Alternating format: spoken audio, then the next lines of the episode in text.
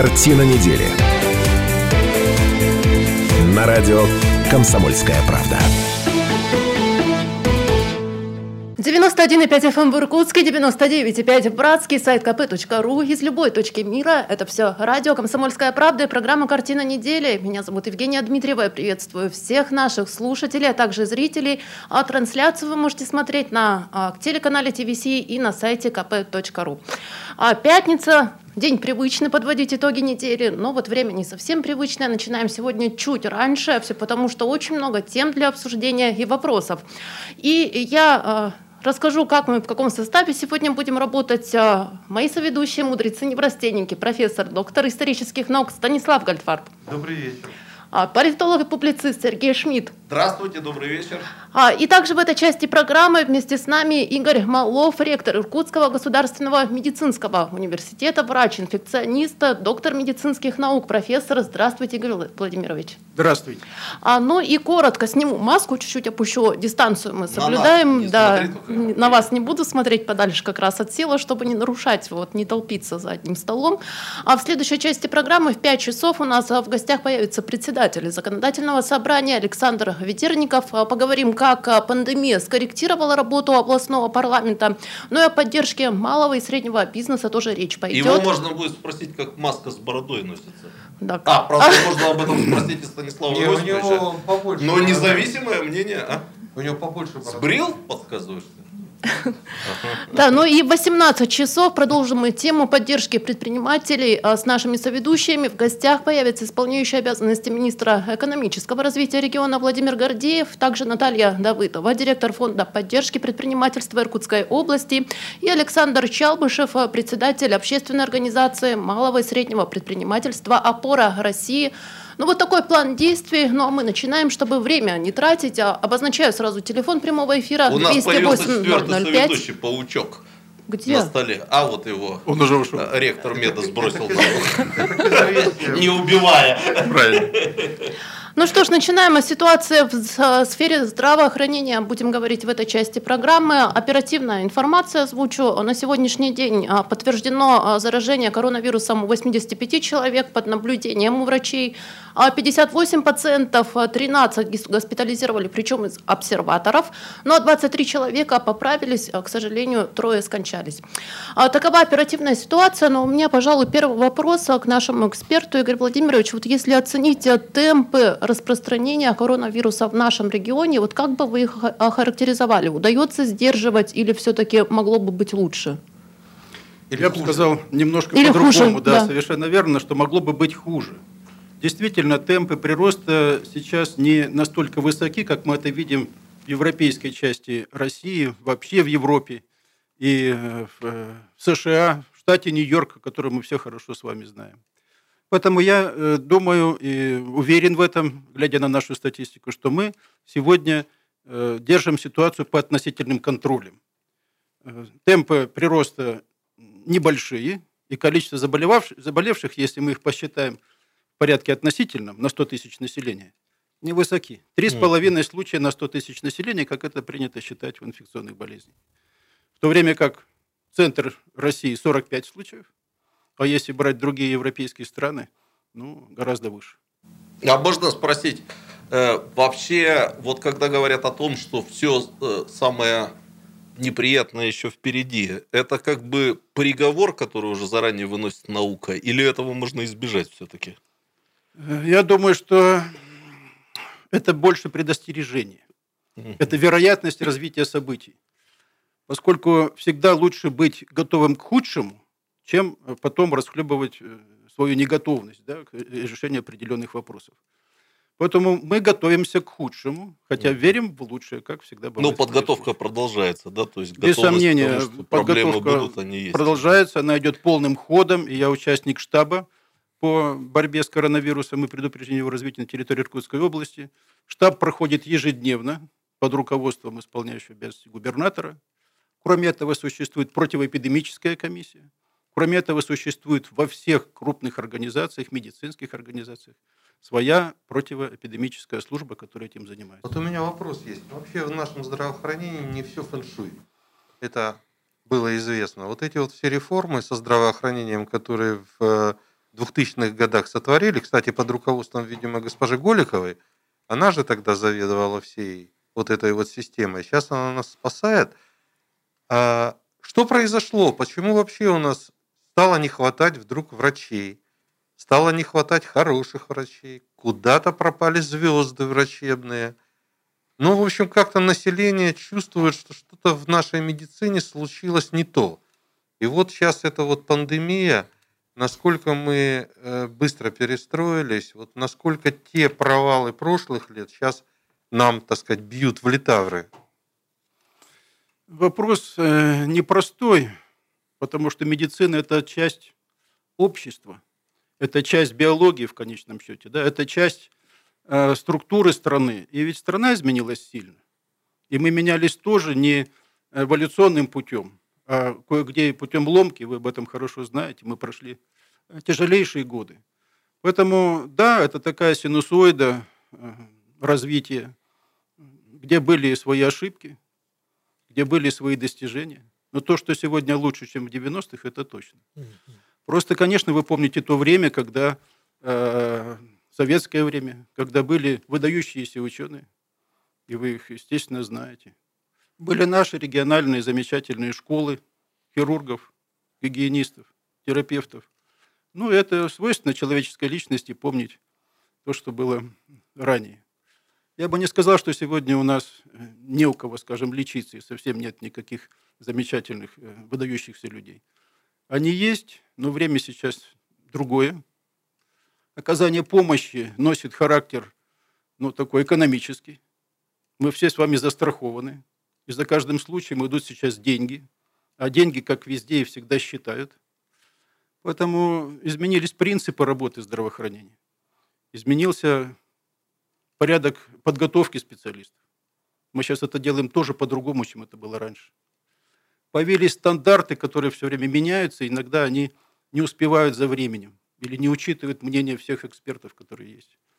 Поэтому вопрос э, непростой. Э, врачей не хватает, потому что э, врачи хотят достойной зарплаты, достойных социальных условий. И миграция населения, которая, к сожалению, сегодня есть, приводит к тому, что отток из Иркутской области достаточно приличный. В европейскую часть страны уезжают ну, примерно 30-40 тысяч человек ежегодно, в том числе и молодежь, в том числе и выпускники. Поэтому э, решается потихоньку, поэтапно многое, но я согласен, что мы пока далеки от совершенства, особенно если взять вот такие региональные вопросы. Мне просто кажется, Станислав Ильич, что есть Э, извините за предположение, какие-то константы, постоянные основания социальной психологии. Я думаю, Игорь Владимирович, как профессиональный врач, поймет, о чем речь. Люди благодарны конкретным врачам да. и всегда недовольны системой здравоохранения. Я с вами согласен. Но... Я, признаться, специально даже в Фейсбуке провел вчера опрос – а когда, люди, а, когда люди были довольны системой здравоохранения, и я так понял, что таких времен особенно никогда не было, но всегда были благодарны конкретным но врачам. Я, я, Видимо, я, какой-то закон. Я да? просто хорошо помню, да, советские времена хорошо помню. Тоже помню, недовольны были. И помню эти школы, но раньше было трудно попасть в больницу вот к тому врачу, к которому ты хочешь попасть. Нужен был блат, да? Но за бутылку коньяка ты свою благодарность, в принципе, выдающемуся хирургу мог подкатить. Сейчас ситуация такова, что порой подойти-то некому. Понимаешь? Вот о чем я. То есть вот я хочу вам вопрос как ректору задать. Сколько нам времени понадобится, чтобы восстановиться? Чтобы у нас проблемы с медицинским образованием отошли на задний план, чтобы люди, которые получили образование, просто мечтали остаться в нашем регионе. Вот есть какие-то ваши предположения по этому случаю? Есть, и я могу сказать, что я наблюдаю процесс подготовки медицинских специалистов вот с момента окончания нашего вуза. Я закончил наш медицинский университет, но тогда это был медицинский институт. Затем короткое время обучался и работал в Москве, потом вернулся назад в родной вуз. Поэтому я э, вижу и констатирую, что студенты сейчас однозначно стали лучше, чем, скажем, в 90-х годах. Угу они стали мотивированы. И если сказать, что вот все у нас плохо и все не так, это вот лучший критерий – это востребованность нашей школы со стороны иностранных граждан. Они приезжают и учатся за деньги, и платить просто так не будут. У нас в медицинском вузе, если брать относительное количество, больше всего иностранных граждан обучаются да, нашей специальности. Победим. Я подтверждаю, я живу в том месте, э, мы с иностранными студентами мединститута ходим в одни магазины и стоим в одних, ну, небольших, конечно, очередях. Я подтверждаю, иностранцев очень много медиков. Ну что ж, э, уважаемые слушатели и зрители, сейчас небольшой перерыв, короткая реклама и выпуск новостей. Послушаем, что происходит в стране и в мире к этому часу. Ну и возвращаемся в студию буквально через несколько минут. И мы продолжим. Я напоминаю, что наш соведущий в этой части э, программы ректор Иркутского государственного медицинского университета. Не переключайтесь, вернемся совсем скоро. Ну и линии также открыты. Телефон прямого эфира 208 005. Вы можете подключиться и наши вопросы задать. Ну и напоминаю, что трансляция идет также на сайте kp.ru и на телеканале ТВС. Возвращаемся в студию совсем скоро. Картина недели. На радио «Комсомольская правда». Продолжается программа «Картина недели». Меня зовут Евгения Дмитриева. Еще раз доброго вечера всем нашим слушателям. Напоминаю, что в студии сегодня Шмидт, Гальфарб и наш соведущий Игорь Малов, ректор Иркутского государственного медицинского университета. Еще раз всем доброго вечера. И в этой части программы говорим о состоянии системы здравоохранения, что показала пандемия коронавируса, какие пробелы и проблемы выявила. И я хотела вас... Можно буквально два слова Сергей. я скажу? А-та-та. Э, вы знаете мою эту манеру выискивать угу. хоть что-то хорошее в плохом, хоть что-то хорошее. Ни в коем случае не э, интерпретируйте то, что я сейчас скажу, как речь в защиту коронавируса, эпидемии там, и прочих проблем, которые из этого возникают. Но мы закончили на какой ноте? Вот эта печальная иркутская нота отъезда. Да? То, что отсюда многие уезжают за лучшей жизнью. И чего уж там греха таить. Мы, конечно, оставшиеся сами себя считаем хорошими людьми и специалистами, но признаем, что теряем много хороших людей и специалистов. Ну, ребят, мне горько об этом говорить, но я все-таки скажу. Когда возникают экономические проблемы, когда возникают эпидемии, ну такого не было, но вот она возникла, уезжают-то меньше. Вот я сейчас смотрю на своих студентов, которые заканчивают университет в этом году, и я понимаю, в этом году они ни в какую Москву не поедут. Так а что туда ехать? Их, ехать? их там никто и не э, ждет. Ехать никакого нету, и еще неизвестно, как-то потом после этой ковидлы чертовой, значит, там сколько будет эта жизнь устаканиваться. Поэтому, если вот есть желание что-то хорошее найти в происходящем, ну, это я и в 2008 году, когда был кризис, и в 2014 всегда говорил меньше людей уедут. Ну, обычно говорят, уедут потом, когда все наладится. Ну, это уже другое дело. Ну, Успокаиваем мы себя этим. Да. да, говорили о людях, о кадрах, но еще одна сторона медали, на мой взгляд, это все-таки техническое, да, оснащение больниц. Когда началась эта эпидемия, возникли вопросы, а хватит ли аппаратов ИВЛ?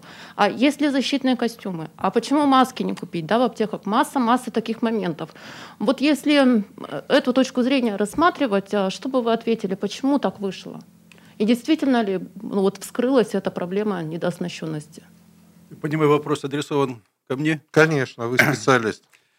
Вирус очень специфический, надо об этом говорить открыто. Он поражает верхние дыхательные пути и легкие. И если 50% те, у кого протекают субклинические заболевания, никак не проявляются, то у остальных это протекает в виде гриппа, ОРЗ, у 20% в виде пневмонии, иногда тяжелой пневмонии. Конечно, возникает необходимость учесть вот эти потенциальных э, заболевших, которым будет нужна помощь именно в условиях интенсивной терапии и с использованием аппарата искусственной вентиляции легких. Не только мы не готовы, весь мир не готов к этому. Мы видели с вами кадры, которые э, показывали в лечебных учреждениях Италии и Испании. В коридорах лежали люди. Больных с клиники отправляли домой лечиться. Не готово здравоохранение мира, поскольку очень сложно прогнозировать массовое поступление больных, которым потребуется помощь такого характера. Никогда не было э, такого, чтобы расчетное количество коек для пациентов одномоментно превышало 1200, вот скажем, для нашей Иркутской области. Это непросто. И э, нельзя, так сказать, одномоментно обеспечить все наши лечебные учреждения дорогостоящей техникой и сопутствующими какими-то а, вот вещами. В отношении масок, да, действительно такая проблема была, и она решается, и решается достаточно быстро, поскольку производство масок, вот скажем, у нас в области вообще его не было. Угу. А сложно это? Нет, это не сложно. Я помню по себе в студенческие годы мы все маски шили себе сами. И каждый день после занятия проходились по нему утюгом, по этой маске точнее, да, и дальше ее использовали. То есть надо было, видимо, случиться действительно вот этому коронавирусу, чтобы мы переосмыслили наше здравоохранение, ее направленность, готовность и вот такой вот резервный фонд, такую подушку безопасности, которая должна быть обязательно в здравоохранении любой страны. Но еще новость этой недели. По поручению главы региона Игоря Кобзева определили семь медицинских учреждений в Иркутске, которые будут принимать пациентов с коронавирусом. И в общей сложности там будет 418 аппаратов ИВЛ э, Послушаем комментарий, продолжит первый заместитель министра здравоохранения Иркутской области Николай Корнилов. Объем работ чрезвычайно большой, потому что никогда ни в стране, ни в мире мы не сталкивались с такой ситуацией. Поэтому многие мероприятия, которые проводятся в области, начиная от области, от создания а, пунктов временного размещения направлены на то, чтобы стабилизировать эпидемиологическую ситуацию. Но тем не менее лечебные учреждения должны быть к этому готовы. Для этого сформировано штатное расписание лечебных учреждений для работы в условиях коронавирусной инфекции. В этой же связи, кроме штатного расписания, подготовлены лечебные учреждения, места с кислородом, недостающее количество расчетных необходимых приборов и аппаратов будет перераспределено из иных учреждений. Но, разумеется, без э, потери этими учреждениями возможности оказания неотложной помощи при других заболеваниях всех жителей нашей области. До 28 числа мы должны закончить все эти мероприятия и для безопасности всех жителей области э, обеспечить функционирование этих учреждений уже в режиме работы с коронавирусной инфекцией. Это был Николай Корнилов, заместитель министра здравоохранения. Ну, действительно, больницы сейчас на передовой. И напоминаю всем нашим слушателям и зрителям, что в 7 часов по иркутскому времени начнется большой джазовый онлайн-концерт в поддержку как раз врачей, в поддержку полицейских, которые сейчас тоже на передовой. Все это можно будет послушать на нашем радио, посмотреть на телеканале ТВС и трансляция также на сайте комсомолки тоже будет идти. Ну а сейчас слушатели к нам подключаются. 208-005, Татьяна Петровна, добрый вечер. Добрый вечер, вы в эфире. Алло. Да, пожалуйста, вы в эфире. Да, я хотела, Евгения, я хотела к вам обратиться. Пожалуйста. Вы, вы что, вы озвучили вот это, что вот у нас, э, я так ждала картину недели, мне всегда очень интересно слушать, но сегодня такая у вас маленькая э, команда, и ведущие вот эти, ну...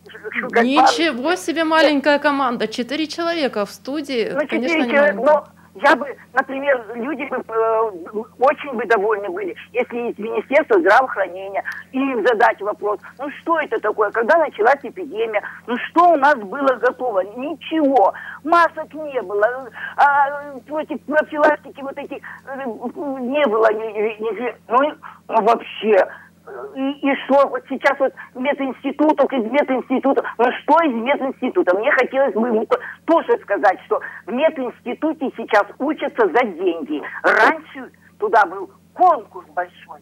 Вот тот человек, который пришел к вам на передачу из мединститута,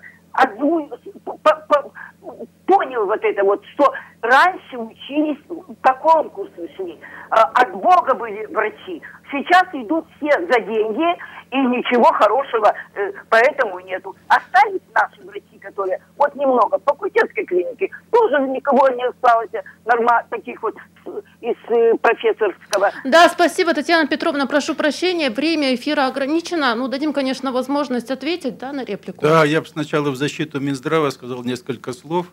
Вот последние три недели все специалисты Минздрава штатные и внештатные работают в режиме круглосуточном. Абсолютно точно э, живут в больницах главные врачи и сотрудники, питаются там же, и семей своих не видели достаточно давно, поэтому, ну, может, для них сейчас участие в программе, хотя она очень важна, интересна для наших слушателей, но Тем не менее, важнее выполнение своего долга. Поэтому давайте мы наш Минздрав пожалеем. Пока трогать не будем. Пока трогать разберемся. не будем. Да их вообще трогать. Вы же только что сказали, что Минздрав это как бы слепок с того, что происходит в обществе, то, что происходит в стране. Если денег нету, то их и нету. Если масок нету, то их и нету. Но у меня в этой связи вопрос к вам такой. А можно сейчас представить такую ситуацию, что вы приходите к Игорю Кобзеву и говорите там, мне нужен то-то и то-то, а он вам говорит, не, Э, я участвую в штабе, я повторюсь, каждый день. Угу. И ежедневно, да, проходит? Ежедневно, угу. иногда два раза в день.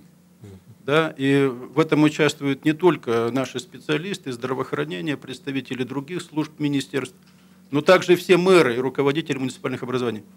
Вопросы самые-самые-самые разнообразные, но я ни разу, по крайней мере, не слышал, чтобы был какой-то отказ от исполняющего обязанности губернатора по любому вопросу, самому мелкому, который может быть и не его уровня.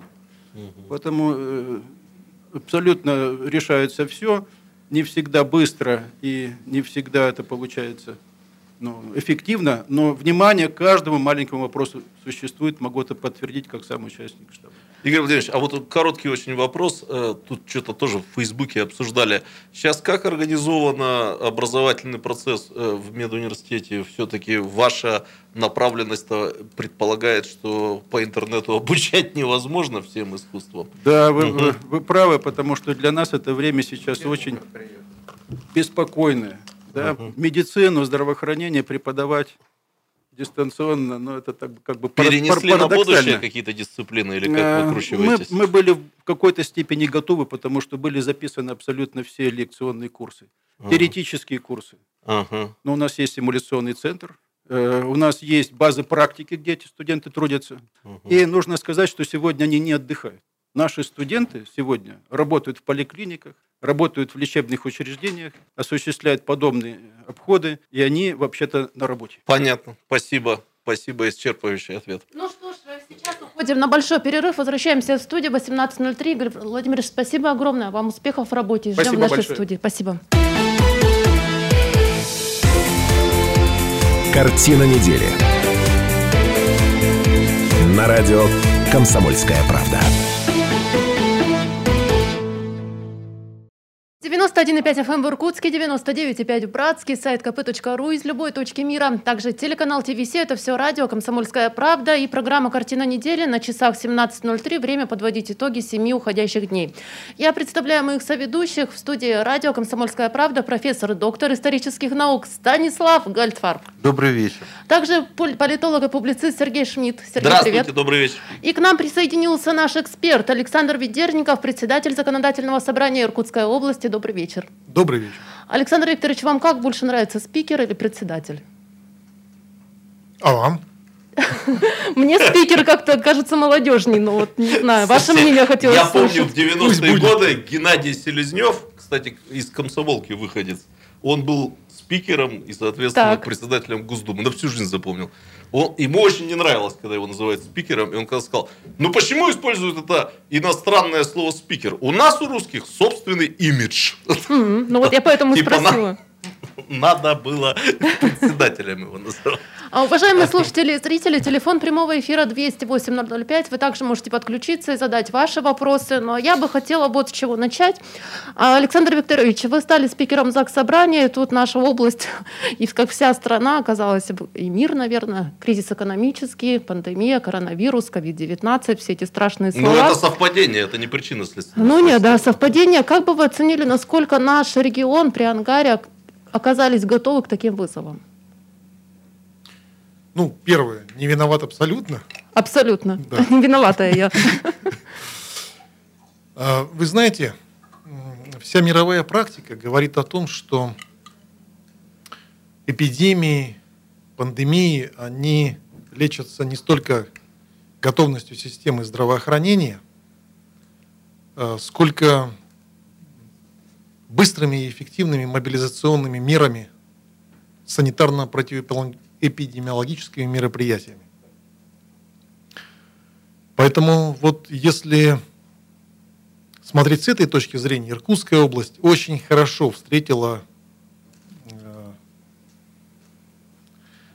ну как скажем, ситуацию эту, эту, да, эту напасть. Заразу коронавирусную. Да. Сразу же был организован оперативный штаб. Оперативный штаб работал очень эффективно. Мы одни из самых первых поставили, я имею в виду областная власть, да, э, прием иностранных рейсов, размещение их в обсервации, обсервации э, контроль температуры на дорогах, и спасибо за это постам ГИБДД, которые несли эту службу вот в таком, э, именно в таком вот режиме, да. Поэтому вот с этой точки зрения э, показатели говорят сами за себя. Цифры в среднем по Сибирскому федеральному округу, по Иркутской области оптимистичные, хорошие. То есть низкие процент заболеваемости на 100 тысяч населения и уж тем более низкий процент смертности. А, и это вот очень важно, эту мысль еще раз подчеркнуть, что эпидемии ну, не столько и не э, большей части с эпидемиями, эпидемии побеждают э, не э, хорошим уровнем здравоохранения, а именно ограничительными мероприятиями. Ну, те меры, которые сейчас принимаются, и карантин, и самоизоляция, и, и прочие такие вот. А скажите, э, законодательное собрание как-то отреагировало, ну, есть исполнительная власть, вы тоже, я не, не до конца вопрос задал, вы, конечно, отреагировали, но вы самостоятельно двигались или вы вот до сих пор работаете уже в сцепке? Нет, безусловно, полная координация действий, э, Оперативный штаб создан при временно исполняющем обязанности губернатора Игоря Ивановича Кобзеве. Туда входят и федеральные структуры, и Роспотребнадзор, который, так скажем, главный санитарный врач Иркутской области. Создана санитарно-противоэпидемиологическая комиссия. Собственно, э, это и есть тот экспертный орган, который выносит ну, скажем так, все непопулярные приговоры. Что открыть, что закрыть, как себя вести, какие, то есть устанавливает, по сути дела, определенные санитарные протоколы. И это все необходимо, все эти лишения, которые вот уже так немножко утомлять начинают наших жителей, да, все эти лишения, они необходимы, чтобы выиграть паузу. Система здравоохранения должна перестроить свою работу. Э, специалисты должны изучить э, вирус. Ну и вот, собственно, э, то, что проходит бессимптомно, проходит в, в легкой форме, и большинство заболевших именно вот им не грозит ничего на самом деле, да. Но думать надо вот о старшем поколении, о том, чтобы Э, эта система, система, перестроенная система здравоохранения была готова вот э, спасти самых, э, ну, скажем, подверженных этой напасти, этому риску жителей наших, нашей области. Я сейчас смотрю на Яндекс карты, индекс самоизоляции в нашем городе всего 1,7. Возникает вопрос, сейчас а, очень теплую погоду, в том числе на выходные, передают синоптики аж до плюс 30 градусов. Как людей удержать дома? Как их все-таки сподвигнуть к тому, чтобы они посидели дома? Ну, э, принятые меры и принятые указы и решения и федеральных властей, и областных э, по определенной категории граждан предписывают очень конкретные жесткие меры. Это касается и людей старшего поколения, 65+. Особенно это касается тех, кто попал уже в зону риска, кто уже заболел, э, контактных лиц, кто был в контакте с заболевшими людьми. Э, ну, предусмотрена и административная, и уголовная даже ответственность в случае, если будет тяжелые последствия несоблюдения этого режима. И ну, скажем, законодательство вынуждает этих людей строго соблюдать определенные ограничительные меры. Вместе с тем, безусловно, э, поскольку болезнь протекает, вот есть даже, я слышал цифру, что около 40 43-45% а, уже по нашей области выявленных случаев болезнь протекает бессимптомно. Можно уточнить у специалистов лучше вот там, ну, порядок цифр такой. Европа называет цифру 60%. То есть мы говорим о том, что очень много людей могут быть носителями и подвергать риску вот а, ну, наиболее рисковые группы. Угу. И в этом смысле... Это, вот такая... собственно, главное коварство коронавируса, как я понимаю. Да. В этом-то и заключается. Да, и поэтому самая как бы, наша сейчас главная задача, это вот э, надень маску, потому что ты заботишься о ближнем. Потому что ты, может быть, и легко это перенесешь, а для кого-то это история болезни будет финальной. А какие-то антивирусные законы, ну антивирусные я в кавычках э, беру, но тем не менее, антивирусные законы Заксобрание же принимало, да? Безусловно, мы изменили порядок оказания а, бесплатного питания школьникам, которые ходили в школу и имели право на эту льготу. А раз они в школу сегодня не ходят, то э, был придуман другой механизм через э, пайки. Вот. Пайки, да, которые разносили по, ну, выдавали этой категории школьников. Иркутский Facebook занимается сравнительным анализом. У кого что в пайках. У кого что в какой школе дал, дали. Э, вот. Ну, я в эту аналитику не погружался, просто вижу там фотографии и обсуждения. Женя угу. не даст соврать. Вот. Э, ряд законов были приняты на уровне, э, ряд мер были приняты на уровне, на федеральном уровне это в том числе и возможность оформить больничные листы для людей старшего поколения. И вот хотя вроде как мера действует, и не надо там э, уже уходить в оплачиваемый, пусть даже отпуск, но это же сжигает отпускные дни. То есть, по сути дела, это оплачиваемый отпуск. Uh-huh. Все равно за счет работника. Да? Можно уйти на больничный, вот. и вроде как и мера хорошая, но в нашей области вот по состоянию на дату проведения нашего депутатского штаба, там, мы проводили его в среду, только 30 с небольшим процентов жителей, работников 65 плюс, подпадающих под возможность получения этой льготы, ею воспользовались. А вот почему интересно такой процент? А вот депутатский штаб для этого и создан. Потому, потому что депутатов в Иркутской области всех уровней, городских, э, районных и сельских дум – около пяти тысяч, вот мы и хотим почувствовать кончиками пальцев эту обратную связь, чтобы понять, а что же не так в применении этих норм, или там э, работодатели как-то неактивно идут на... Хотя здесь, мне кажется, что проигрыша нет ни у кого. Вот, поэтому и областное, и федеральное правительство разрабатывают именно непосредственно для граждан э, разные меры поддержки, и уверен, список этот еще не закрыт. Ну что ж, сейчас небольшой перерыв. Через пару минут мы возвращаемся в студию. Напоминаю, что наш соведущий в этой части программы спикер областного парламента Александр Ведерников. Не переключайтесь, ну и телефон прямого эфира 208-005. Вы также можете в любой момент подключиться и задать ваши вопросы, то, что интересует именно вас. Через пару минут продолжим. Картина недели на радио «Комсомольская правда». Программа «Картина недели». Мы продолжаем эфир. Еще раз приветствую всех наших слушателей, зрителей. Смотреть трансляцию можно на телеканале ТВС, на сайте kp.ru. И напоминаю, что в студии радио «Комсомольская правда» сегодня профессор, доктор исторических наук Станислав Гальдфарб. Добрый вечер. Также политолог и публицист Сергей Шмидт. Здравствуйте. И наш соведущий в этой части программы, председатель законодательного собрания Иркутской области Александр Ведерников. Александр Викторович, еще раз здравствуйте. Добрый вечер. Вы знаете, я хотела расспросить, как пандемия и вот эти все ограничительные мероприятия Э, скорректировали работу Заксобрания? Соблюдают ли масочный режим депутаты? А здороваются ли они за руку? Ходят в перчатках или без перчаток? Соблюдают ли социальную дистанцию? Вот что происходит Ты в так спрашиваешь, доме? как будто законодательный корпус это главный источник распространения заболеваний. Ну, Главное там навести порядок.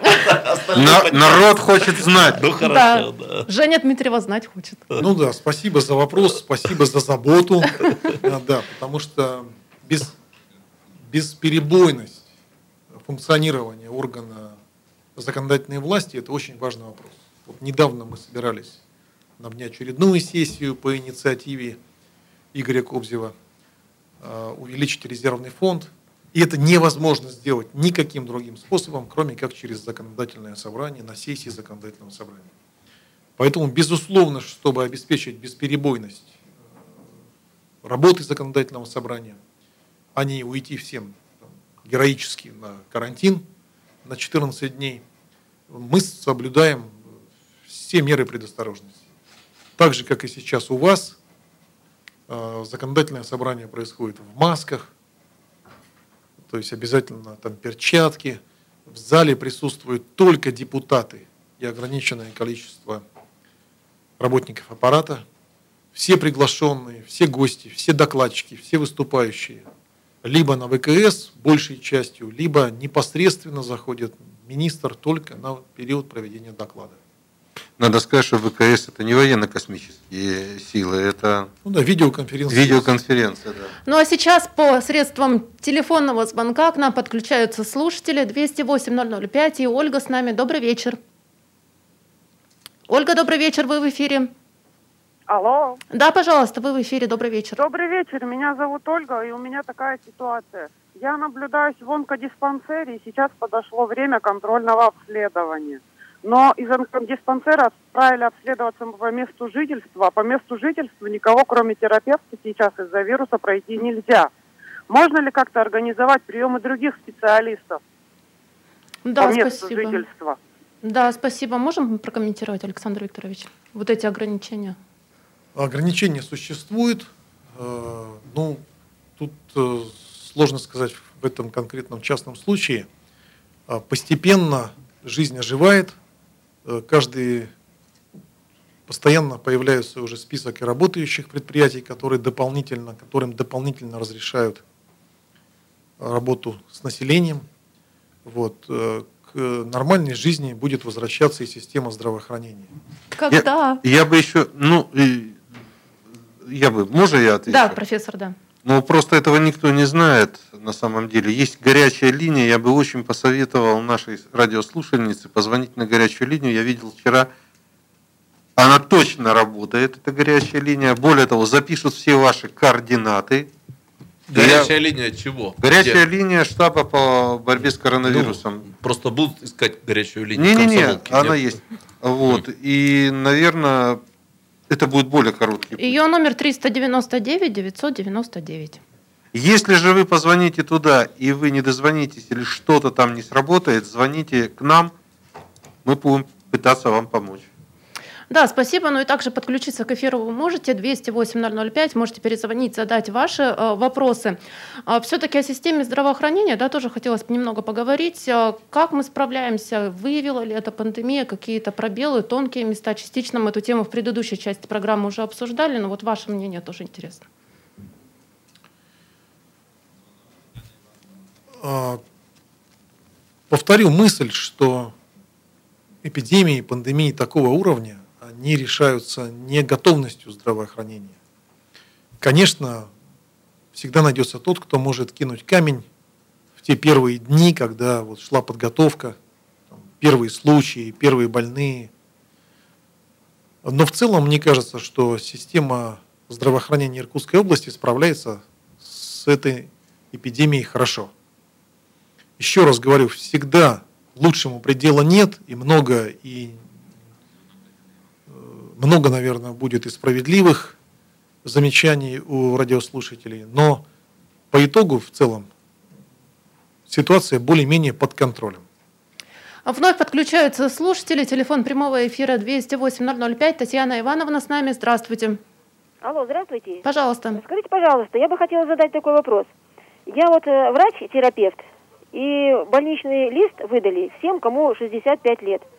А если мне не хватает, допустим, 4, у нас есть работник 5 месяцев. Как это возможно? Можно мне написать? Вот я сейчас слышу, что многие не хотят и не угу. пошли на больничный лист. А я могу написать заявление, если мне не хватает, допустим, 4 месяца? Я участковый врач. И вам конкретно в контакте с больными людьми. Да, интересный Ответь мне, пожалуйста, на этот вопрос. Почему-то мне кажется, что если бы я был бюрократом, ну то есть чиновником, я бы сказал, к сожалению, вы не попадаете. Ну, ну а как еще ответить на это? Ну да, ну, ну вот, вот допустим, мы включаем тех, кому 4 месяца не хватает. Возникает вопрос, а почему не нас, кому 5 месяцев, там и 6. И это начинает бесконечно Ну да, это бесконечно. Суть вопроса-то понятна. Это, я извиняюсь, что перебиваю, если кого-то. Совсем недавно я был свидетелем разговора, когда э, ну, молодая мама там с сожалением говорила, что родила э, ребенка за два часа до Нового года, а с Нового года уже там пошли другие выплаты материнского капитала. Ну и вот юридически как разрешить эту? Ну, действительно обидно, двух часов не хватило. Но потом же начнутся вопросы у тех, у кого трех, там, четырех, а, там, суток, недели. Поэтому, ну вот, видимо, приходится резать по-живому. Я просто не вижу выхода из этой ситуации. Нет, ну почему? Да. Можно же снизить, например, возрастную рамку, или ошибаюсь? Это, это другая невозможно. история. Так это другая Нет, история. Например, предел позже 60. Лет. Да, а, а? Ну, у нас же законотворчество Нет, дело гибкое. Другой сюжет. Подождите, ну просто 65 плюс это срок, который регламентируется еще и пенсионным сроком. То есть, если это мужчины, то это 65 плюс, а если это женщины, то просто 65 лет. Вот и все. Я так понимаю, что это привязано еще и к пенсионному возрасту. Ну, трудно сказать про частную ситуацию, опять же, да, но в целом э, статистика европейских стран по группе риска определяют, вот, э, скажем, рисковую категорию. И наверняка все решения, которые принимаются вот на уровне Роспотребнадзора, там, федерального правительства, они как-то учитывают эту статистику. Ведь сегодня уже есть объективные цифры, что половина, половина, не помню, вот по Италии или Испании, но половина умерших это были, ну, так скажем, пациенты пансионатов постоянного проживания.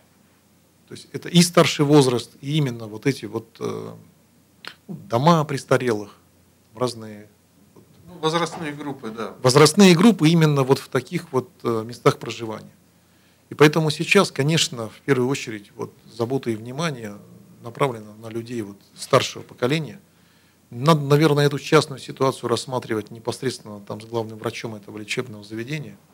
Сейчас, безусловно, самая главная задача, на которую наступила уже Италия, сейчас, безусловно, самая главная задача – это здоровье врачей. Угу. А, потому что вот у Отдельная них, группа риска, у них, получается. Да, у них э, вот, шок, который возник-то, он во многом был обусловлен отсутствием. Э, вот в какой-то в какой момент времени не было врачей, которые могут э, лечить пациентов. Вот так они как бы встретили эту волну коронавируса.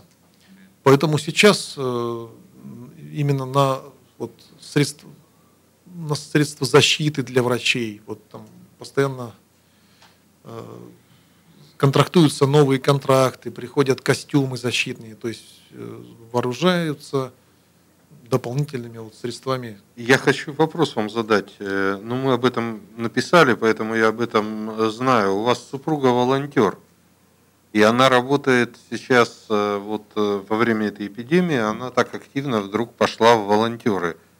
У вас не возникает на этой почве никаких там разногласий, что не ходи, опасно? Ну, Э, она, безусловно, соблюдает все меры, в том числе и чтобы э, не нанести вред здоровью старшего поколения, к которым она ездит, вот, э, доставляя продукты. Поэтому здесь, вы понимаете, пока нет вакцины, под угрозом переболеть находятся все. Пауза, которую нужно, убеждая общество следить за режимом самоизоляции, нужна только исключительно для того, чтобы подготовить систему здравоохранения. Когда-то, через два года, мы уже забудем вспоминать, что такое коронавирус, как никто не вспоминает. Сколько раз там, посмотрите там, по счетчику в Яндексе, сколько раз искали какую-нибудь там атипичную пневмонию или какой-нибудь свиной грипп. Это все уже в прошлом. В прошлое уйдет и коронавирус. Поэтому здесь надо не столь бояться, сколь, ну, сейчас пока помочь старшему поколению и на этом разногласий, конечно, нет. Ну а мы уйдем всего на несколько минут. Сейчас короткая реклама и выпуск новостей. Посмотрим, что происходит в Иркутской области, стране и мире к этому часу. И возвращаемся в студию совсем скоро. Телефон прямого эфира 208 005. Не переключайтесь. Картина недели. На радио «Комсомольская правда». 91,5 FM эм в Иркутске, 99,5 Братский, сайт kp.ru из любой точки мира, а также телеканал ТВС, это все радио «Комсомольская правда», итоговая программа «Картина недели». Еще раз приветствую всех наших слушателей, зрителей, моих соведущих.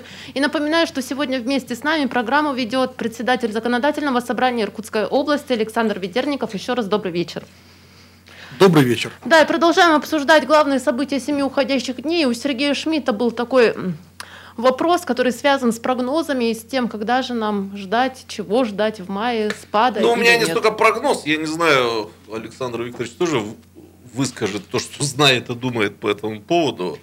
Если честно, у меня есть некоторое опасение по поводу следующего месяца мая, и связано оно с тем, что в силу разных причин, в том числе и средствами массовой информации – сформировалось некое представление в обществе, что в мае, если все и не закончится, то, по крайней мере, в мае возникнет э, определенность, когда все закончится. Mm-hmm. И вот на всякий случай, если вы обратили внимание, э, ректор мединститута тоже сказал, что в, в этой ситуации лучше быть пессимистом, чем э, прекраснодушным человеком. На всякий случай я как-то рекомендовал бы нашим слушателям ну, настраиваться на то, что в мае все может не закончиться. Это не значит, что в мае нас ожидают какие-то там большие пугающие цифры заболевших, тем более, э, не дай бог, умерших. Но в целом вот эти э, меры, которые сейчас принимаются э, властями, и которые, скажем откровенно, тяжело переживает общество все-таки, это большой дискомфорт, они могут продлиться. Вот к этому надо готовиться. Ну, у Александра Викторовича информации больше. Я информацию получаю там от московских друзей московский слух такой, что до конца мая будут сидеть в Москве по домам, границы откроются только к концу года. Ну, вот такая вот настройка. Как у нас будет, я не знаю, но на всякий случай я рекомендовал бы э, ну, настраиваться на такие не очень комфортные сценарии. А вы знаете, телефон прямого эфира 208-005, еще успеем принять звонок. Людмила Петровна вместе с нами. Здравствуйте. Здравствуйте. Пожалуйста. Я в отношении этого вопроса по поводу терапевтов участковых, которые действительно, они контактируют с больными, с, э, коронавирусом. Угу. И в отношении вот э, Кобзеву, исполняющему обязанности, сейчас, в общем-то, всем губернаторам даны полномочия. Даны полномочия в том, плане, что они могут принимать, э, уполномочены принимать различные решения. Почему бы Кобзеву не принять решение, чтобы врачи, терапевты, именно участковые, которые э, первое звено, они имеют право идти э, не 65, а хотя бы 63, 64 лет. Это, это в общем-то, это действительно, это просто не продумано, что 65. Конечно, разные категории. Могут и ученые, которые, э, научный центр, который совершенно не контачат ни с больными, ни с кем, и еще другие профессии. Естественно, 65, они не идут, всего 37%, как вы сказали. А врачи, действительно, терапевты, именно терапевты, участковые, не все врачи. Они в первую очередь контакт, э, контактируют с этими больными. Они едут на участок по вызову. И неизвестно, с кем они контактируют, кто они. Э, скорее, и возможно, что это с коронавирусом, разной формы. Возможно, что и э, без контакта, ну, в смысле, Бессимптомные. не имеют угу. никаких симптомов, бессимптомные больные. Ой, да, спасибо, спасибо у, за вашу У меня реплику. к вам есть э, такое предложение и ответ одновременно. Вот мы все рассуждаем как большие специалисты. Вот вы говорите, и вы знаете и твердо уверены в своей позиции. Но мы же точно знаем, что на многих участках всего лишь по одному врачу. Вот завтра все уйдут э, на больничные, и что? Вы кому пойдете-то? Но если человек не болеет, зачем ему уходить на больничный, если ему нету 65 лет и он не болеет? Мне кажется, что мы иногда в своих рассуждениях так вот, а, ну что ж, уважаемые коллеги, знаете, еще одну сторону медали хотела обсудить. Все, что касается малого и среднего бизнеса. Очевидно, что вот эти ограничительные мероприятия больно ударили да, по предпринимателям. И у меня к вам вопрос. Вот на ваш взгляд, вы э, в разных сферах, правительствах э, курировали экономические блоки, да, А ваша точка зрения, насколько больно ударила по предпринимательству вот эта вся ситуация и какие меры сейчас все-таки эффективны по большей части? Какие нужны? Ну, безусловно, э, последствия для предпринимателей очень тяжелые. Э, есть прямо и социологические опросы, проводимые опорой России. Э, какой процент предпринимателей коснулись в каких отраслях. И там цифры очень неутешительные. Но вместе с тем хотелось бы сказать, что, например, вот сейчас у нас в Иркутской области на сегодняшний день эти цифры приводились сегодня на оперативном штабе 79% крупных предприятий сегодня работают. 46% малых и средних. Крупных, 79 крупных и средних работают.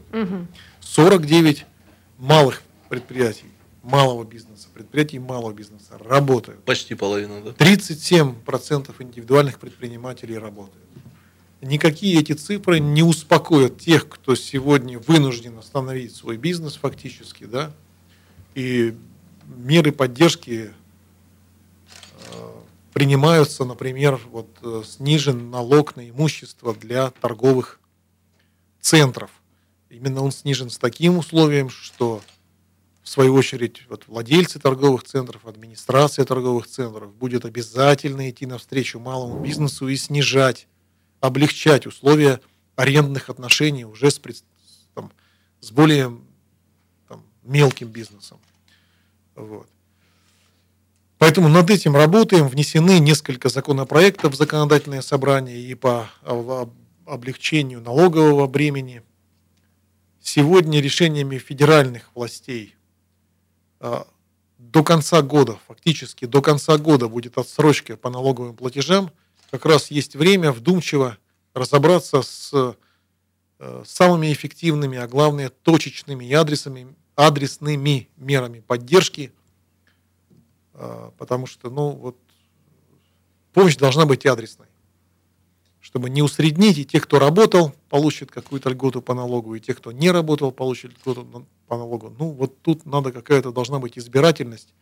И в первую очередь, конечно, как мы э, защите здоровья обращаем внимание на старшее поколение как наиболее подверженную группу риска, так и в малом бизнесе, так и в бизнесе мы в первую очередь должны обратить внимание на самый-самый маленький бизнес, который, ну вот, наиболее пострадавший, потому что они во многом и не всегда пользовались и кредитными линиями, то есть у них нет даже таких инструментов, они вот как-то сами по себе вели свое хозяйство и вот с этим справлялись и жили. И поэтому по ним пришелся основной удар, поэтому мера поддержки должна быть в первую очередь направлена на именно представителей малого, ну и в какой-то точечной форме среднего. Выкарабкаемся. Так э, это не первый раз, поэтому... Где наша не пропадала? Наша пропадала везде, да? Как, конец света наступал же много раз уже. И в 2008 году, и там, я уж не говорю, более ранние периоды.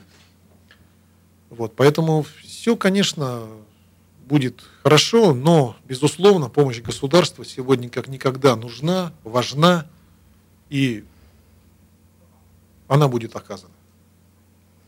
А сейчас очень многие предприниматели уходят э, в режим работы онлайн, да, и если посмотреть на новостные ленты, у нас и кино можно онлайн смотреть, и спектакли онлайн, и сегодня онлайн-концерт э, «Джаз против коронавируса» в поддержку врачей и полицейских состоится.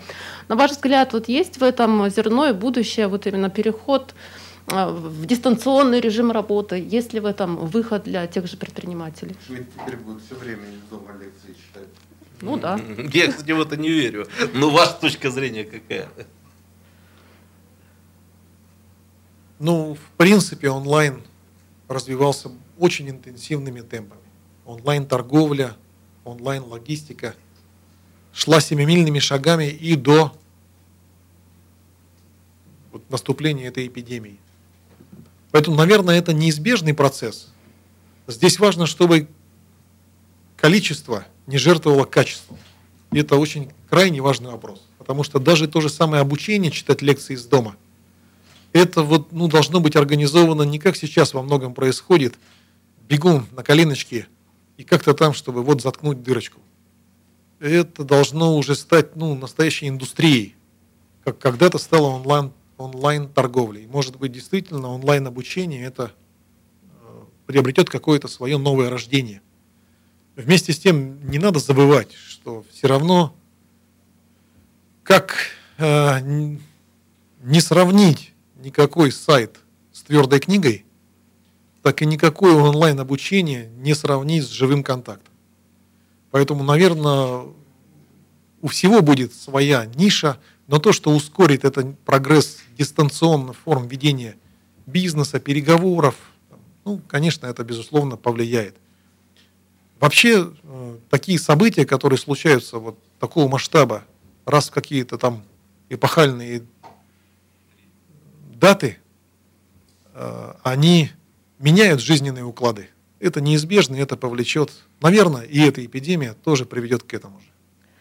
Ну что ж, уважаемые мои соведущие, уважаемые слушатели и зрители, сейчас мы уходим на большую перемену. Я, Александр Викторович, благодарю, что вы нашли время и посетили нашу студию. Будем ждать в гости и, надеюсь, не онлайн, а лично. До встречи, спасибо большое. Спасибо вам. Спасибо вам. Картина недели. На радио «Комсомольская правда» сайт kp.ru из любой точки мира. Это все радио «Комсомольская правда» и программа «Картина недели». Меня зовут Евгения Дмитриева. Я приветствую всех наших слушателей и зрителей. Моих соведущих мудрецов и непростенников мы на Камчатку отправили, чтобы соблюсти социальную дистанцию. Профессор, доктор исторических наук Станислав Гольдфарб с нами. Добрый вечер. Это не Камчатка, это вообще край земли. Это обсервация. Сергей Шмидт, политолог и публицист. Здравствуйте, добрый вечер. Из обсервации вас приветствуем мы с профессором. Да, и в этой части программы мы будем говорить о чем э, болит голова у предпринимателей Иркутской области. На этой неделе правительство России презентовало план преодоления экономического кризиса в связи с коронавирусом. А, Все это будем обсуждать с нашими экспертами. В студии появились Владимир Гордеев, исполняющий обязанности министра экономического развития Иркутской области. Здравствуйте. Добрый день. Также с нами Наталья Давыдова, директор фонда поддержки предпринимательства. Здравствуйте. Добрый вечер. И Александр Чалбышев, председатель общественной организации малого и среднего предпринимательства «Опора России». Добрый вечер. Всем добрый вечер.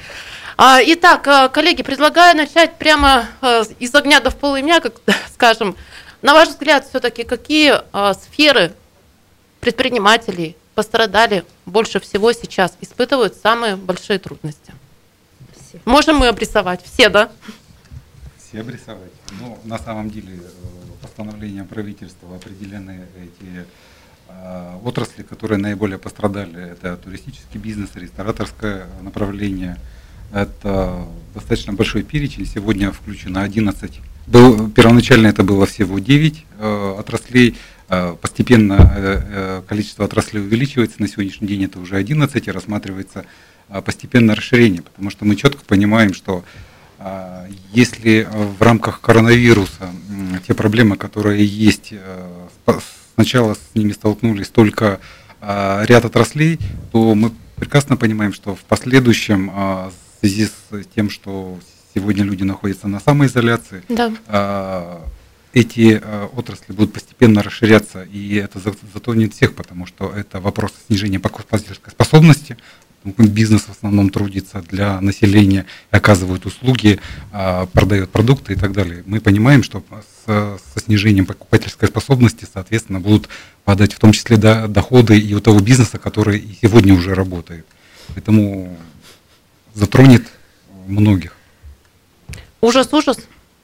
Нет, не ужас, просто нужно к этому спокойно, реально относиться и понимать, что происходит для того, чтобы можно было спокойно и адекватно реагировать.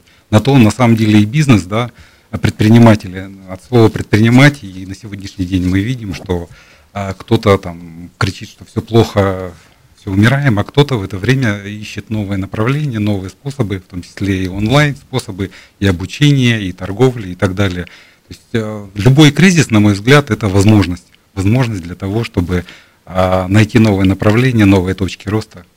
Профессор всегда так говорит, что любит он кризис и всегда пользуется тем, чтобы выйти на новый уровень. Ну, однозначно, потому что во время кризиса, по идее, у предпринимателя кровь должна быстрее бежать, и в голове должно быстрее что-то рождаться. А к вам, вот не знаю, может, Наталья, вы тоже обрисуете ситуацию. А предприниматели, представители малого и среднего бизнеса с каким настроением идут? Безысходность, паника или вот как раз мобилизованы какие-то усилия, чтобы совершать подвиги и выходить из этой ситуации? А, ну, вы знаете, э, с самого начала была просто тишина. То есть все приходили в себя и пытались каким-то образом понять, что происходит и куда мы двигаемся дальше.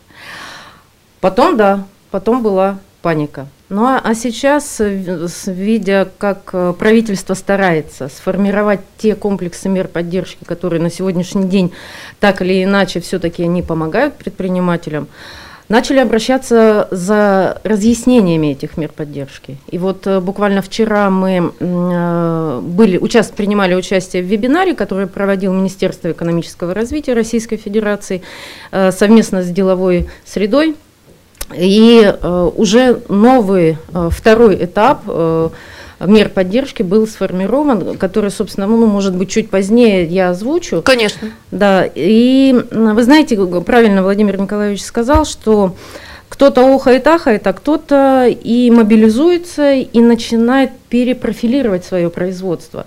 Ну, вот при, живой пример. Фонд поддержки, мы так, ну, так случилось, мы являемся таким сбором э, заявок на производство не медицинских масок, а вот многоразовых масок. Угу. Которые, как у профессора. Тексти, да, вот. Которые утюгом гладят, да? Да, ее еще стирать можно. А, вот. И совсем недавно мы создали кластер легкой промышленности, и те предприятия, которые вошли туда, не только швейники, но и дизайнеры, и те, кто занимается поставкой сырья, они очень быстро сориентировались в этой ситуации, и практически все сейчас занимаются производством именно вот таких многоразовых масок. Ну, ну и в том числе это своеобразная модная индустрия, потому ну, что ну, теперь, да. да, посмотреть можно все эти фотографии разных вариаций на тему медицинских масок. А можно я вопрос задам? Конечно, всем? конечно. Чтобы сразу с этого начать, а потом можно спокойно дальше разговаривать. Но мы выживем или нет? Бизнес все-таки выживет мало или нет? Вы врачей спросите про это. Позвольте вклиниться, наверное, и отчасти ответить на ваш вопрос. Э, позиция бизнеса и бизнес-сообществ в целом сегодня – это признать пострадавшим от коронавируса все отрасли, которые есть э, в экономике, в бизнес-среде. А вот уже меры поддержки рассматривать в зависимости от специфики конкретного сектора или от региона. И это было бы, наверное, правильно. Тогда бизнесмены чувствуют себя неущемленными чувствуют себя незабытыми. Хотя э, мы, как предпринимательское сообщество, и ведем разъяснительную работу о том, что те пакеты предложений, которые мы формируем на уровне правительства, как регионального, так и федерального, они, безусловно, в рассмотрении. Мы в этом плане в диалоге с Владимиром Николаевичем уже многократно. Э, вопрос только в их последовательности. То есть, что будет принято первоочередное, да, что будет э, принято следующим этапом. Э, в этом плане бизнес сегодня задает основные вопросы самому себе, ну и, наверное, правительству в целом. Позволю себе их озвучить. И вопросы здесь короткие. Что будет после снятия карантина и какими будут там правила игры? На сегодняшний день вот это самые актуальные два вопроса, которые бизнес хочет слышать или э, ответы на которые он хочет воспринимать. И здесь, наверное, ответ на вопрос Станислава о том, выживем мы или нет. Бизнес готов выживать, Бизнес готов меняться, то, что сегодня уже было затронуто, готов перераспределяться, понимает, что спрос будет другим, таким, какой он был месяц назад, его уже никогда не будет. Вопрос только, чтобы вот эти правила игры, совместно, само собой, в большей степени на плечах у правительства находящиеся, вот об их формировании, об их изменениях, об их утверждениях и потом Э, постоянных некорректировок, вот об этом хочет слышать бизнес сегодня. Вот у меня, у меня еще один такой вопрос по ходу появился. Вот ты сейчас сказал, таким как был он уже больше не будет. Вот я страшно этого боюсь. То есть мы проснулись, другая вдруг страна. А что должно измениться? Что с бизнесом-то должно стать, чтобы он стал другим? Его же главная задача прибыль давать, содержать рабочие места, платить налоги. Ну, в общем, известная картинка. Что имеется в виду что бизнес таким уже никогда не будет. Ну, я имел в виду спрос, не спрос, будет, да, да спрос таким никогда уже не будет. Мы однозначно понимаем, что перераспределение спроса уже произошло. И произошло оно в таком в старой формации, то есть все моменты luxury, моменты дополнительных возможностей, лишние переезды, они, очевидно, сейчас так секвестированы у бизнесменов, секвестированы у населения. И возвратность к ним, когда они будут, возврат к тому состоянию, который был месяц назад, непонятно. И будет ли вообще. Я более того скажу, что ну, ни в коем случае не хочется это цинично называть социальным экспериментом. Но это действительно очень интересно, и мы это увидим, когда это адово ковидло закончится, все-таки народ радостно бросится в рестораны э, проводить время, или за это время он поймет, что дома тоже можно готовить, и от этого экономится большое количество денег. Я не знаю, как будет. Это просто никто не знает, потому что, напоминаю вам, последняя трансграничная эпидемия была сто лет назад, грипп испанки, да, и это совершенно другая история была, особенно в нашей стране, где была гражданская война в это время. Поэтому тут мы можем прогнозировать только, ну я не знаю как, воображать себе это будущее. Каким оно будет, я совершенно с вами согласен, сейчас точно никто не может определить. Но рестораторы сейчас плачут, наверное. Ну вот кто плачет в первую да. очередь, наверное, это они, а кто еще? Ну, рестораторы, рестораторы, гостиницы, те, которые сегодня находятся на берегу Байкала, да, не в городе Иркутске, потому что те гостиницы, которые сегодня есть в городе, мы стараемся а, загружать по максимуму а, в виде обсерваторов, так называемых, да, по приему прилетающих, а, приезжающих в, в Иркутскую область и так далее. То есть идет некая такая перетрансформация mm-hmm. бизнеса. С одной стороны, мы четко понимаем, что часть отрасли той же самой гостиницы вроде страдают, с другой стороны, они перепрофилируются совсем на другой вид работы. То есть они работают в этом направлении. А те же самые швейники и так далее. То есть идет такой, я говорю, трансформация работы, и задача наша очень быстро, совместно, потому что а, справиться с теми проблемами, которые сегодня есть, каждому в одиночку, в принципе, невозможно. Только вот благодаря сообща, совместным действиям мы сможем вместе выжить. Почему мы сегодня и собираем, по сути, вместе собираемся и с э, предпринимателями, и ТПП, и банкирами и так далее, расшивая эти проблемы, потому что проблем очень много и коммунальных платежей, и банковского обслуживания. Мы понимаем, что это огромный пласт работы, и мы должны все это вместе, только договариваясь, идти дальше. Ну а как происходит это общение, какие меры поддержки сейчас востребованы в нашей области, все, что касается малого и среднего бизнеса, об этом будем говорить после небольшого перерыва. Не, не переключайтесь, продолжим совсем скоро. Картина недели. На радио «Комсомольская правда». Программа «Картина недели». Еще раз приветствую всех наших слушателей, зрителей, наших соведущих. Сегодня у нас в студии эксперты, исполняющие обязанности министра экономического развития Иркутской области Владимир Гордеев. Здравствуйте еще раз. Добрый вечер. Наталья Давыдова, директор фонда поддержки предпринимательства. Здравствуйте. Да, здравствуйте. И Александр Чалбышев, председатель общественной организации малого и среднего предпринимательства «Опора России». Еще раз вас приветствую. Добрый вечер. Ну и на галерке у нас профессор Станислав Гольфарб и Сергей Шмидт тоже Добрый там вечер. же. Камчатки, да, и да. во время перерыва Сергей буквально вырывал микрофон с желанием задать вопрос. Я э, не собираюсь задавать вопросы, я да скажу ладно. буквально пару слов и самоустранюсь, чтобы высказались эксперты по теме, а мне кажется, эти слова должны быть сказаны. Дело в том, что э, надо понимать, что у нас миллионы людей в России не очень понимают, зачем вообще помогать бизнесу потому что на протяжении многих лет, я даже не советское воспитание имею в виду, а постсоветский опыт, они как-то привыкли к мысли о том, что в бизнес идут исключительно для того, чтобы ничьей, ни в чьей поддержке, тем более государственной, не нуждаться. Что предприниматель это тот, кто точно ни от кого не ждет помощи, а предприниматель это тот, кому ходят просить помощи. Я просто не собираюсь тут заниматься экономическим ликбезом. Я просто вижу, что у нас многие люди получают там теперь в школе еще экономическое образование. Ну, например, не понимают, как мне кажется, не понимают, и не собираюсь тут выступать в роли буржуазного идеолога, но действительно не понимают, что проблемы у богатых, они очень быстро аукаются большущими проблемами у бедных. Но вот так устроена экономика, ничего не сделаешь с этим, да. К сожалению, российское общество, но я не могу сказать, что оно полностью вот вникает в такое устройство реальности. Я просто хочу напомнить, что бизнес это рабочие места, бизнес это вся организация экономического процесса, причем той его части, с которой имеет э, дело ну, всякий пенсионер, всякий простой человек. И это, несмотря на то, что для кого-то это выглядит чем-то странным, что бизнес начинает ожидать и даже требовать поддержки от государства. Это совершенно нормально. Просто обратите внимание, это практика всех нормальных, цивилизованных, развитых стран. И э, в этом нет ничего такого парадоксального. Извините, что я вклинился, но просто это надо объяснить многим людям, которые я знаю, они действительно не понимают, как это помогать там рестораторам. Это вот зачем вообще? Они там виски свою дорогущее хлещут, а тут государство им должно помогать. Сейчас перечень предприятий попал 1xbet, букмекерские конторы, а так они все остальное люди не дураки, все понимают. Я один, одно слово скажу. Поэтому вот очень здорово, что есть такая программа просветительства бизнеса. Я предприниматель. Потому что я более того скажу, еще обострю то, что ты сказал.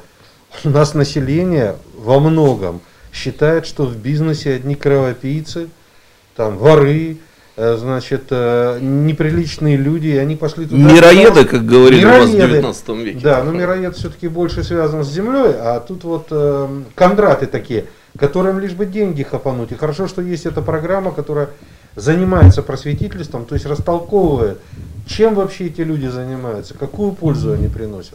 Спасибо. Можно я дополню? Да, да, пожалуйста. Да, когда стали говорить о бизнесе, о том, что вот они, когда это нормально требуют, на самом деле и в бизнесе достаточно тоже, мы вот сегодня уже говорили, кто-то действительно пострадал и сразу там малый бизнес э, оказался без заказов, без работы и так далее, гостиницы, там рестораны и так далее, которые просто остановились.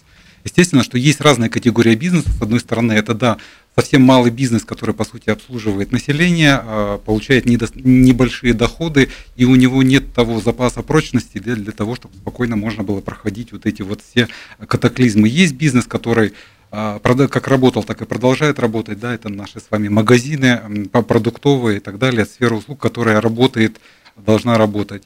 Вот. А, есть бизнес крупный, который сегодня тоже на самом деле страдает, да, там тоже есть свои проблемы, потому что мы сегодня не говорим о тех же самых проблемах с ценой на нефть, с курсом доллара и так далее. Там тоже есть ряд своих проблем. Но, тем не менее, а, необходимо отметить, что, несмотря на все эти проблемы, сегодня надо дать должное а, бизнесу, он в том числе помогает. Он помогает и закупкой оборудования, которого сегодня не хватает в медицинских учреждениях. Он помогает сегодня закупками средств индивидуальной защиты. Сегодня а, одна из компаний строит у нас инфекционное отделение, несколько инфекционных отделений по Иркутской области и так далее. То есть, а, как бы вот эта проблема, она немножко всех сближает, и все уже отбрасывают, э, там, мое это не мое, твое не твое. Все уже работают на одну цель, понимая, что мы все в одной лодке, если мы не будем работать сообща, да, то есть мы погибнем. То же самое можно сказать и о небольших предпринимателях, которые сегодня собирают пакеты, да, и оказывают помощь малоимущим и так далее. Э, и им тоже огромная благодарность в этой связи, несмотря на то, что и они там оказались без средств, тем не менее они сегодня стараются помогать. Поэтому проблем очень много, они такие многослойные. Э, и есть действительно пострадавшие, да, есть пострадавшие те, которые пытаются еще и помогать. Да, ну, пожалуйста, Наталья Анатольевна. Да, я хотела добавить, Владимир Николаевич затронул очень важную тему, это что предприниматели именно вот в этой ситуации, как это ни странно, научили объединяться. То есть они перестали видеть друг в друге конкурентов, а теперь они видят друг в друге партнеров. И опять же, живой пример, ну, коль уж мы... Конечно, это интересно. Про средства защиты.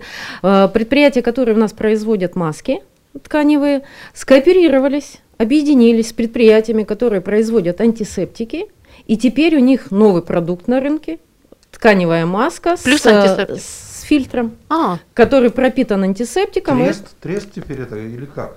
Подарок к 8 марта. Жалко 8 марта только через год. На майские, на майские все. Да. На майские. Да. Вот, и это один из примеров. Вот, э, почему это животрепещущий вопрос? Потому что у нас в фонде есть Центр кластерного развития, и мы постоянно наблюдали, что очень сложно предприятиям между собой договориться и объединиться.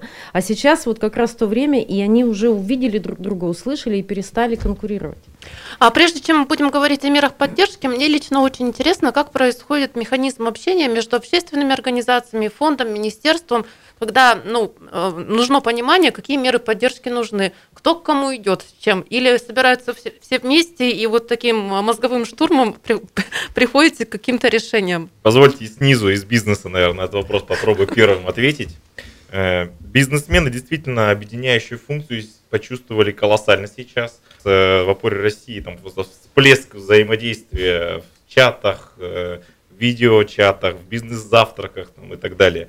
Все с друг другом делятся информацией, вырабатывают какие-то новые пути перестроения своего бизнеса, mm-hmm. о чем сегодня мы уже касались. В этом плане мы видим однозначно партнерство э, в лице Фонда поддержки предпринимательства, Министерства экономического развития, о чем я сегодня уже сказал. От них правила игры идут, и бизнес ждет оттуда каждое слово из телевизоров, из интернет-источников и так далее. Поэтому мы, как бизнес-сообщество, с удовольствием перераспределяем вопросы, которые возникают у бизнеса на ФПП, на Минэко, Э, даем информацию об э, ресурсах, которые есть сегодня у Минека и у ФПП, где они информируют максимально оперативно. И, и это, наверное, в том числе и наша функция общественного объединения. Э, что хотелось бы сказать, это уже ранее озвученное.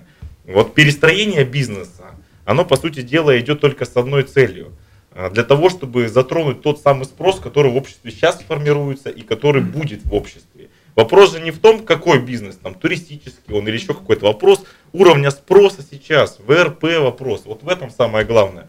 И если у нас э, восстановится да, ВРП к какому-то периоду, там, месяц, полгода, год, неважно, когда Внутренний он региональный продукт, правильно? Да, ВРП? верно. Ага. Ну, это я так для слушателей. То бизнес к нему подстроится. А вот это подстроение бизнеса и скорость подстроения бизнеса, вот она крайне важна. Для этого, наверное, мы и есть э, объединение предпринимателей, фонд поддержки предпринимательства, для того, чтобы показать им, э, оказать функцию наставничества, оказать функцию перестроения, возможности перестроения, показать бизнесу, что не надо бросать бизнес, не надо плакать над руинами старого бизнеса, а нужно меняться, меняться в голове, меняться на улице, меняться у себя в коллективе и тем самым продолжать бизнес и продолжать наращивать тот самый валовый региональный продукт. Поправлю, валовый региональный продукт, да, да. я ошибся. Да.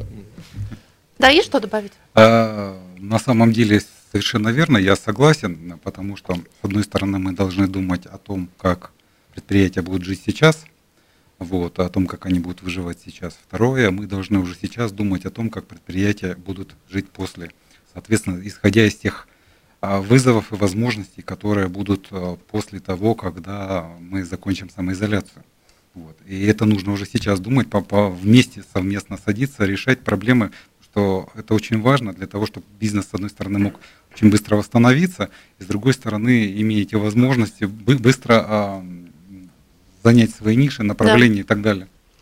Ну что ж, в следующей части программы подробно будем говорить о мерах поддержки, о том, что сейчас доступно бизнесу, о том, что может быть доступно в ближайшем будущем, какой запрос об этом а, буквально через несколько минут. Сейчас небольшой перерыв и выпуск новостей. Послушаем, что происходит в Иркутской области к этому часу. Ну и также напоминаю нашим слушателям и зрителям, что в 19 часов состоится большой онлайн-концерт в поддержку врачей, в поддержку полицейских, которые сейчас работают в сложных условиях. Смотреть его можно будет на сайте kp.ru и также на телеканале ТВС, ну а слушать на радио «Комсомольская правда» в 19.03. Ну а мы продолжим через несколько минут, не переключайтесь. Картина недели. На радио «Комсомольская правда». Это программа «Картина недели». Меня зовут Евгения Дмитриева. Еще раз приветствую всех наших слушателей, зрителей. Мудрецы, неврастенники покинули нашу студию. Все потому, что настраивают онлайн-трансляцию, чтобы смотреть большой джазовый концерт, который в 19 часов начнется в нашем городе. На сайте kp.ru можно посмотреть. Ну и кроме того, послушать тоже в нашем эфире, на ТВС посмотреть концерт ансамбля «Доктор Джаз», который проходит при поддержке наших друзей и партнеров, губернатора Иркутской области Игоря Кобзева, а также Общественной палаты Иркутска и всех-всех наших партнеров. Не, не пропустите, будет интересно, целых два часа будем слушать. Но у нас еще есть э, около 11 минут, чтобы обсудить те меры поддержки, которые как нельзя сейчас нужны представителям малого и среднего бизнеса.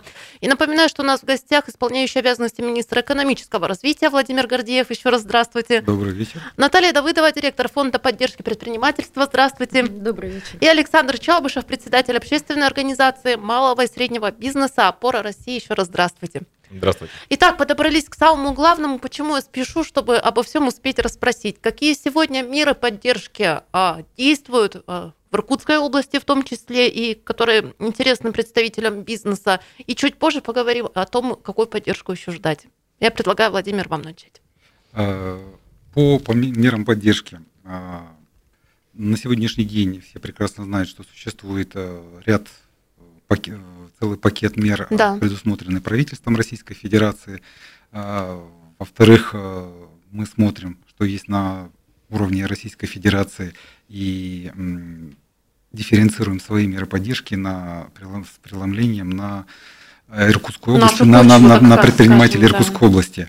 А, плохо или хорошо, но прошлом году те события, которые произошли да, в зоне паводка, немножечко нас, как бы так, скажем так, мы потренировались, да, и прекрасно понимаем, что нужно сделать в первую очередь, что нужно сделать во вторую очередь, и о том, что нужно делать на перспективу.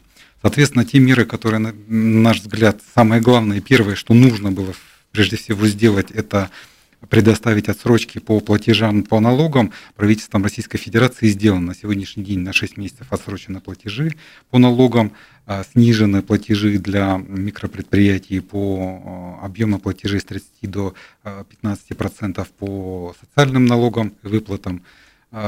Помимо этого предоставлены рассрочки по платежам по кредитам, потому что мы четко понимаем, что как у предпринимателей, так и у малого бизнеса, так и у граждан большая закредитованность сегодня для того, чтобы, для того, чтобы не получить этот коллапс, соответственно, со стороны правительства Российской Федерации приняты такие решения.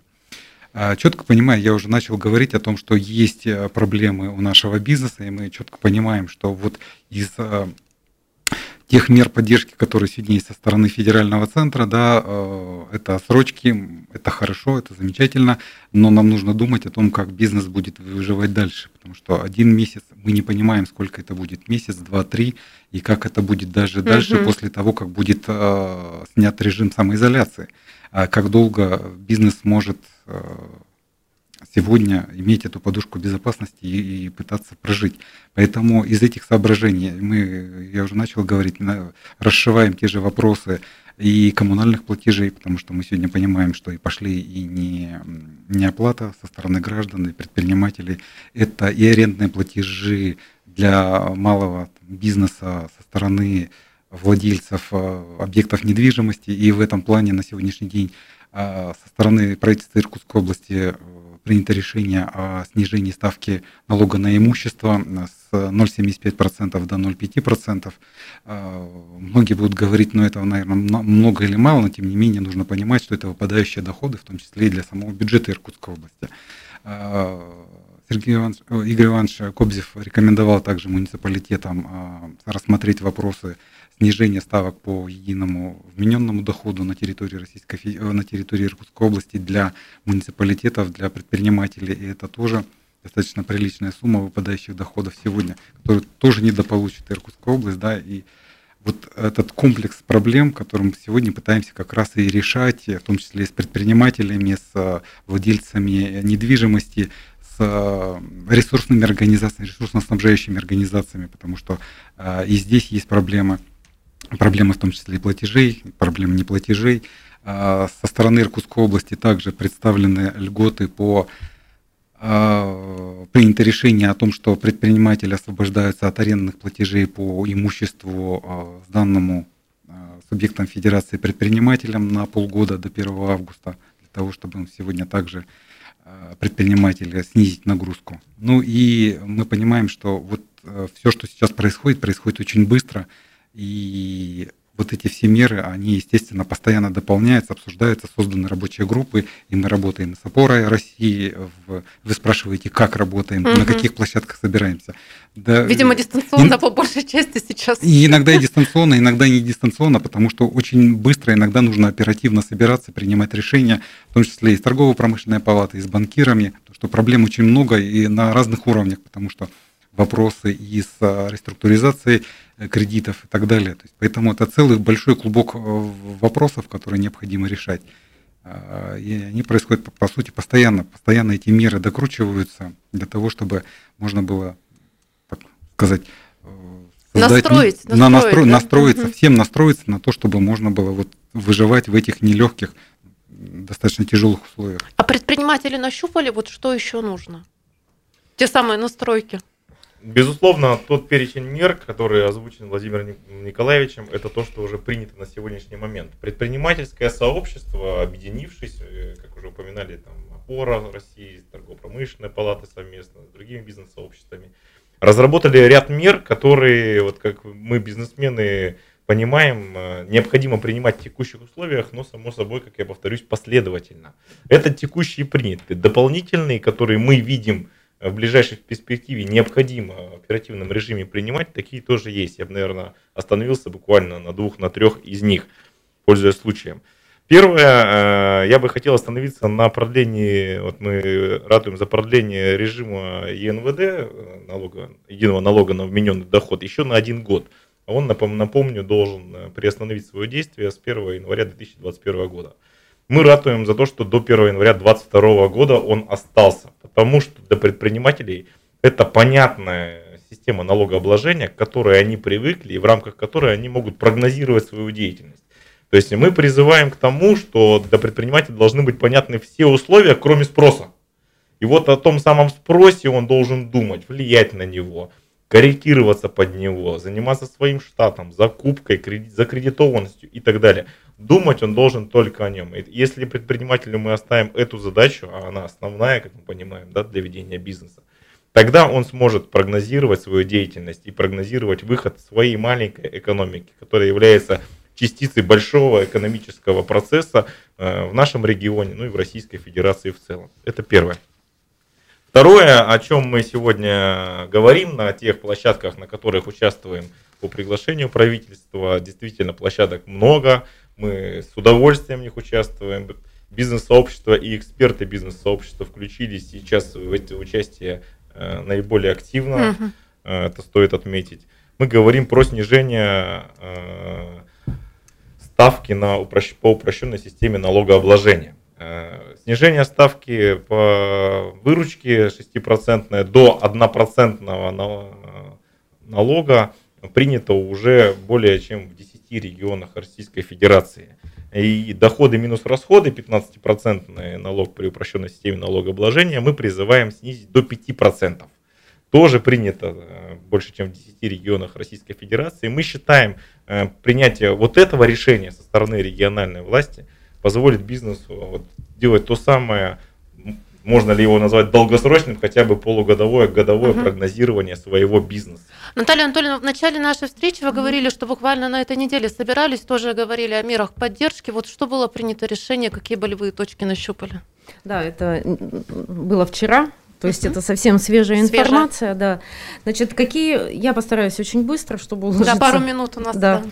Значит, ну, во-первых, э, как уже было отмечено, что расширен тот перечень э, отраслей наиболее пострадавших. И вот э, розничная торговля непродовольственными товарами, будет, на них будет действовать все меры поддержки с 28 апреля. То есть это уже буквально со вторника. Что касается предпринимателей, говорят о том, что хотелось бы субсидий. Государство услышало и первый шаг в этом – это будет прямая безвозмездная финансовая поддержка субъектам предпринимательства э, на э, в размере, э, в размере одного МРОД на одного э, сотрудника предприятия. То есть те предприниматели, у которых есть сотрудники, они могут претендовать на эту поддержку. Она будет... Не уволенные. Да, не уволенные, mm конечно. Это, это с целью сохранить своих сотрудников. То есть она будет действовать, э, документы будут приниматься с 1 мая до 18 мая. После 18 мая начнется выплаты. Далее, э, кредиты под 0% на заработную плату. Раньше эта мера действовала для микро и малых предприятий. Сейчас она расширена и будет для средних и для крупных предприятий.